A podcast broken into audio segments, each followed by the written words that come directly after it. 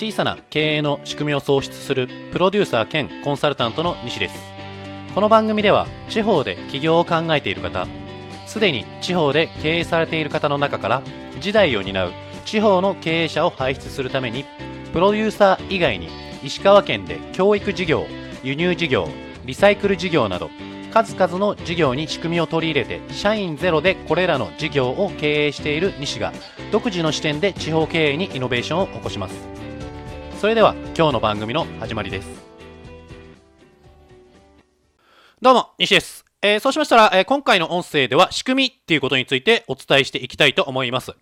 えーそもそも仕組みっていうのは何なのかっていうことなんですけども、これ私の定義として、まあ反自動化、えもしくは自動化して、まあビジネスを動かしていくものだっていうふうに考えています。えー効率化することで売り上げを上げるっていうことですね。要は少ない労力で売り上げを上げることができなければ、いくら仕組みらしいものを作ったところで、それは仕組みとして成り立っていないっていうことになります。なんで、えー自動もしくは半自動で動かして売り上げを上げられなければいけないっていうところですね。で、なんで今回仕組みについてお話しするのかっていうことなんですけれども、えー前回、まあ、えービジネスの初動を生むために、クラウドファンディングっていうものが有効だよっていうところで、まあ、新聞広告、ウェブ広告、まあ、雑誌広告、えープレスリリース、いろいろなものがあるけれども、クラウドファンディングっていうのは、まあ、今の時代であれば、まあ、有効だよ。特に地方のビジネスで有効だよっていう話をさせていただいたので、まあ、クラウドファンディングで初動を、えー掴んだんであれば、やっぱり仕組みに乗せて売り上げを上げていきたいわけじゃないですか。なんで、今回は、まあ、仕組みっていうことについてお伝えしていくっていうことですね。で、えーまあ、今回の音声では、まあ、えね、えーこれ聞いている皆さん、いろいろなビジネスされてると思うんですけれども、え今回は私が、まあ、実際にクラウドファンディングを、え利用して、まあ、一番最初のクラウドファンディングですね。で、どういったことをしてきたのかっていうのをちょっとお伝えしたいなと思います。で、私が、まあ、一番最初にクラウドファンディングをしたのが、今から約2年前、まあ、1年半ぐらい前になるのかな。まあ、それぐらいに、まあ、香港メーカーですね。まあ、私っていうのは、そのプロデュース事業、えコンサル事業っていうのもやってるわけなんですけども、えーまあ、海外製品のオーナーっていうことであったり、まあ、輸入っていうところの、まあ、経営もしています。で、そこで、まあ、香港メーカーの製品、まあ、カバンっていうものを販売したんですよね。で、まあ、クラウドファンディングでカバンを販売しました。そこで確か360万かな ?80 万かな？まあ、それぐらい、えー売り上げ、まあ、支援額っていうのが集まったんですけれども、そこから何をしたのかっていうことなんですけれども、えーまず一番最初にやったのは、まあ、クラウドファンディングで、まあ、300、えー、うん十万、えー商品が売れたっていうところで、まあ、商品を、えーお客さんのもと、支援者に発送するときに、まあ、アンケートっていうものを同梱したんですよね。まあ結構定番のものですよね。まあアンケートっていうものを同梱して、そのアンケートに答えてもらうために、まあキャッシュバックキャンペーンっていうのをやったんですね。まあ結構高価なカバンだったので、まあそのアンケートに答えていただければ、えー、何名様に5000円のキャッシュバックをしますっていう形で、まあウェブの方でアンケートにすぐ答えられるような形を取ったんですよ。まあ具体的には、まあフライヤーに、まあえっ、と、QR コードですね。QR コードを入れて、その QR コードを読み込むと、えーウェブページに飛んで、まあ、すぐに、まあえー回答できる、スマホでも回答できるっていうような仕組みを、えー作って、まあ、そのフライヤーを、まあ、商品に同梱したわけなんですよね。で、えーここのアンケートで何書いてたのかっていうことなんですけども、えーなんで、えーこの商品を購入してくれたんですか？その購入理由を教えてくださいっていうとこと、えーこの商品を、えー使用する用途は何ですかっていうことですね。まあ、カバンなわけなんですけども、どういったシーンであなたはそのカバンを使うんですかっていう、この2つだけ聞いたんですよ。これあんまりアンケートを入れすぎると、まあ、答えが適当になっちゃうと嫌だったんで、あえて2つに絞って、えー私の場合はアンケートをり、アンケートっていうものを取りました。で、えーまあちょっと、えーインターネットにね、詳しくない方にはちょっと難しい話になっちゃうかもしれないんですけれども、えーなんでアンケートを利用したのかっていうと、えーこの、まあ、クラウドファンディングでカバンを、えー販売して、まあ、初回の売上金が300何十万経った。そこで終わってたらやっぱり、えーまあ、海外製品のオーナーとしては成り立たないわけですよ。今後やっぱり日本でその商品を売っていかなきゃいけないわけですよね。なんで成り立たないんで、継続的に売れる仕組みとか、まあそういったものが必要だったんですよね。なんで、そのアンケートを利用して、えー Google 広告、あとは Yahoo 広告、まあ要はリスティング広告って呼ばれるもんですね。例えば、カバンっていう風に検索したら、まあ私が、えー販売しているカバンが、まあヒットするように、えーまあする。まあそういった広告があるんですけども、それをリスティング広告っていうんですね。で、そのリスティング広告のキーワードを選定するためにアンケートっていうのを取ってるんですよ。なんで、えー例えば、そのアンケートで、その使用用途、カバンの使用用途が旅行で利用しますっていうことであれば、えー、旅行、カバンっていう形で、まあ、キーワードを選定して、そこに、えー、リスティング広告っていうものを出稿すれば、売れる可能性が高いんじゃないかっていうのはわかるわけですよ。で、アンケートっていうのは、まあ、数百名の方、えー、いく、何人か忘れちゃいましたけど、に答えていただいたわけなんですよね。200名ぐらいだったかなちょっと忘れちゃいましたけども、それぐらいの方に答えていただいたわけなんですよ。で、その中で一番、えー、使用用途が多いもの、まあ、旅行だったら旅行だし、旅行でも海外旅行だったら海外旅行、カバン。で、リスティング広告を打てば、えー、損する可能性っていうのは極めて低いわけですよ。要はそれが理由で実際に購入しているお客さんがたくさんいるわけですから。なんで、まあ旅行、カバンみたいな形で広告を売って、まあ損害、えー、ですよね。を、まあ要はリスクですね。リスクを低くすることができるっていうところですね。で、えー、まあ実際にまあ旅行バッグとか旅行カバンみたいな感じで広告出稿をしていくっていうところですね。で、あとはまあ LP LP っていうのはランディングページですね。まあ、えーと、まあ、そのカバンを販売してるページを作成する際にも、この購入理由、アンケートで取得した購入理由っていうものを参考にして作成してるんですよ。購入理由っていうのもやっぱり似たり寄ったりになってくるんですよね。えー、ここのデザインが良かったとか、ここにポケットがついてるのが良かったとか、えー、この防水機能が良かったとか、まあいろいろな意見っていうのはやっぱ出てくるわけですよ。で、その中で最も購入理由が多かったものっていうのを、そのランディングページって言われる、まあ要はサイトですよね。販売ページですよね。販売ページの上の方に持ってくるんですよ。デザインがいいっていう風に多くの方が言うんであれば、そのデザインが分かりやすい写真とかを用意して、それを最初の方に持ってくるっていうような形です。そうすれば、まあ当然それの、それが理由で買ってる人が多いわけですから、商品が売れる可能性っていうのは高くなるわけですよ。なんで、この、えー、ランディングページっていうのは、その精度でかなり売り上げが変わるんですよね。やっぱりそのランディングページ作るのが下手な人が作れば、えー、全然売れないかもしれないし、えー、プロの人が作れば下手な人が作った3倍4倍っていう風に売れていくんですよね。なんで、まあ、このランディングページっていうのはものすごい重要になってくるんですよ。で、えー、どの順番で何を言うかっていうのはやっぱり結構重要になってくるんですね。それを知るために私の場合はアンケートっていうものを、えー、同梱して、まあ、アンケートに答えてもらうためにキャッシュバックキャンペーンっていうのをやったっていうところですね。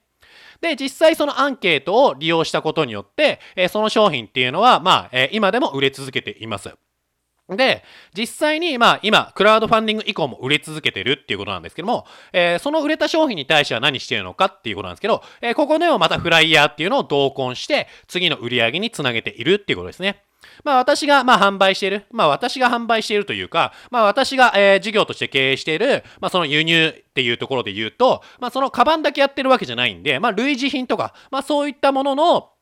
えっ、ー、と、割引クーポンを同梱して、まあその商品を認知してもらう、もしくは買ってもらうっていうことをやって、まあ売り上げを立てているっていうところですね。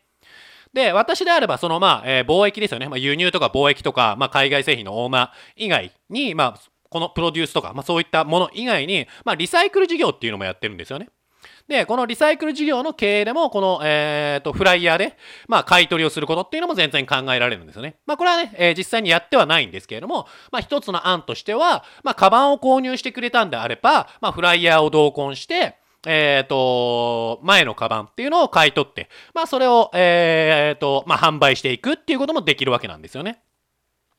えー、まあ、そういった、えことが考えられるっていうところですね。ただ私の場合っていうのは、まあ、類似品の製品の割引クーポンを同梱して、まあ、それで売り上げを立てているってことです。で、えー、やってることっていうのはただこれだけなんですよ。アンケートっていうものを取得して、そこでリスティング広告のキーワードっていうのを選定して、まあ、LP の構成、ランディングページの構成っていうのを練って、えー、それで売れた商品に対して、まあ、フライヤーを同梱して、次の売り上げにつなげているっていうだけです。ものすごいシンプルですよね。で、こんな感じで、まあ、仕組み作ってるだけなんですけれども、えー、これで、まあ、半自動で収益を上げていくことっていうのは十分可能です。えー、実際、えー、このカバンに関しては、今、えー、お伝えした私が一番最初にクラウドファンディングでやったカバンっていうのは、え、3月度ですよね。3月度、今現在で、まあ、売上金額で、その製品1個で100万円以上の売上っていうのは立っています。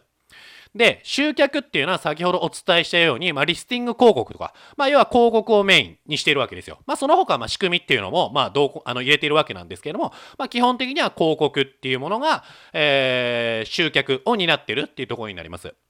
で、実際に商品が売れたらどうなるのかっていうことなんですけども、えー、発送作業とかフライヤーの同梱っていうのは、私が契約している、えー、EC 倉庫っていうところですね。まあ EC 倉庫が代行しているんで、まあ、えー、注文入っても私はすることがないんですよ。で、集客に関しても、まあ、広告とかウェブサイトが、まあ、えー、やってくれるので、まあ、私の作業時間っていうのは実質ゼロ、あの、ゼロ時間なんですよね。本当にまあ、えー、確認するぐらい、あ、今月これぐらい売り上げ立ってるよねとか、あ、数字落ちてないし問題ないよねとか、まあ、それ確認するぐらいです。なんで作業時間、月間の作業時間っていうのはもうゼロ時間って言っても全然過言じゃないと思います。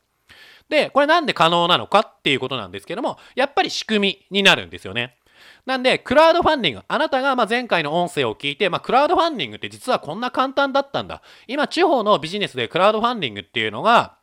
あの、まあ、クラウドファンディングの成功例が多くなってるんだってなって、まあ、クラウドファンディングに挑戦していただくっていうことはね、えー、ぜひともやっていただきたいわけなんですけれども、せっかくクラウドファンディングをやるんであれば、やっぱり次につなげていただきたいんですよ。クラウドファンディングやれば、ほぼ間違いなく、まあ、製品によるんで、製品とかサービスによるんで、まあ、約束はできないですけども、ほぼ間違いなく売り上げっていうのは上がります。ただ、その売り上げ単発で終わってたら、またクラウドファンディングやらなきゃいけないとか、で、何回も何回もクラウドファンディングやってれば、それは飽きられるわけですよ。そうなってくると、やっぱり意味がないんですよね。なんで、せっかく初動をつかんだっていうことであれば、次につながる仕組みを、えー、ちゃんと構築してから、まあ、クラウドファンディングで、まあ、初動を生み出せば、その初動が、まあ、仕組みっていうところに、えー、流れていって、その仕組みがぐるぐるぐるぐる回って、まあ、半自動で収益っていうのを生み出すことができるので、まあ、ぜひともね、えー、この、えー、仕組みっていうものと、えー、一回向き合って、まあ、あなたの会社であれば、どういった、ま仕組みが構築できるのかっていうのをね、え考えていただければと思います。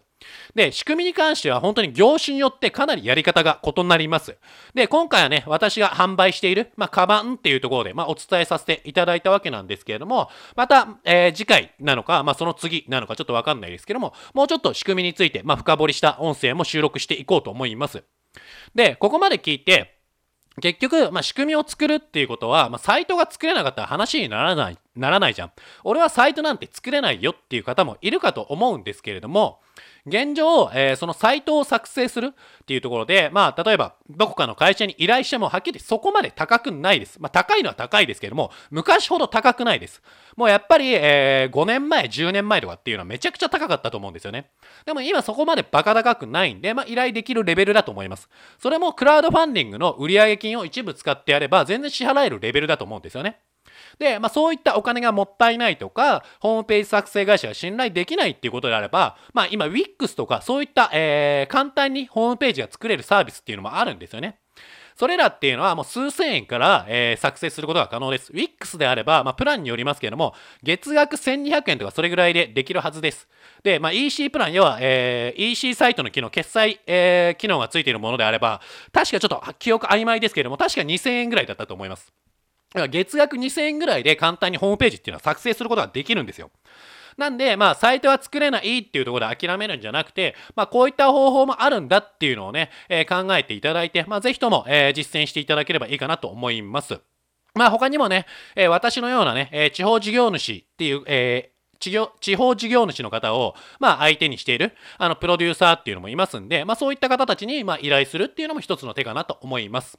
まあ、今回はね、まあ、仕組みっていうところで、まあ、えー、実際に私がクラウドファンディングを実践した後のことをお話しさせていただいたわけなんですけども、これは全然クラウドファンディングに限った話じゃないです。前回が、ま、クラウドファンディングの話だったんで、まあ、そのままクラウドファンディングの話を使って説明しただけの話であって、これは、えー、普通に、まあ、プレスリリースから、まあ、初動をつかむっていうことであっても、ウェブ広告でも新聞広告でも何でも同じです。仕組みっていうのは基本的に、えー、流れが来たら、まあ、えー、水車のように回っていくのが、まあ、仕組みっていう形になりますんで、えー、一度ね、えー、御社の、まあ、仕組みっていうのをね、えー、見直して、えー、いただければと思います。えー、そうしましたら、えー、今回の音声は以上になるんですけれども、えー、また何か聞きたいテーマ、えー、そういったものがあれば、えーと、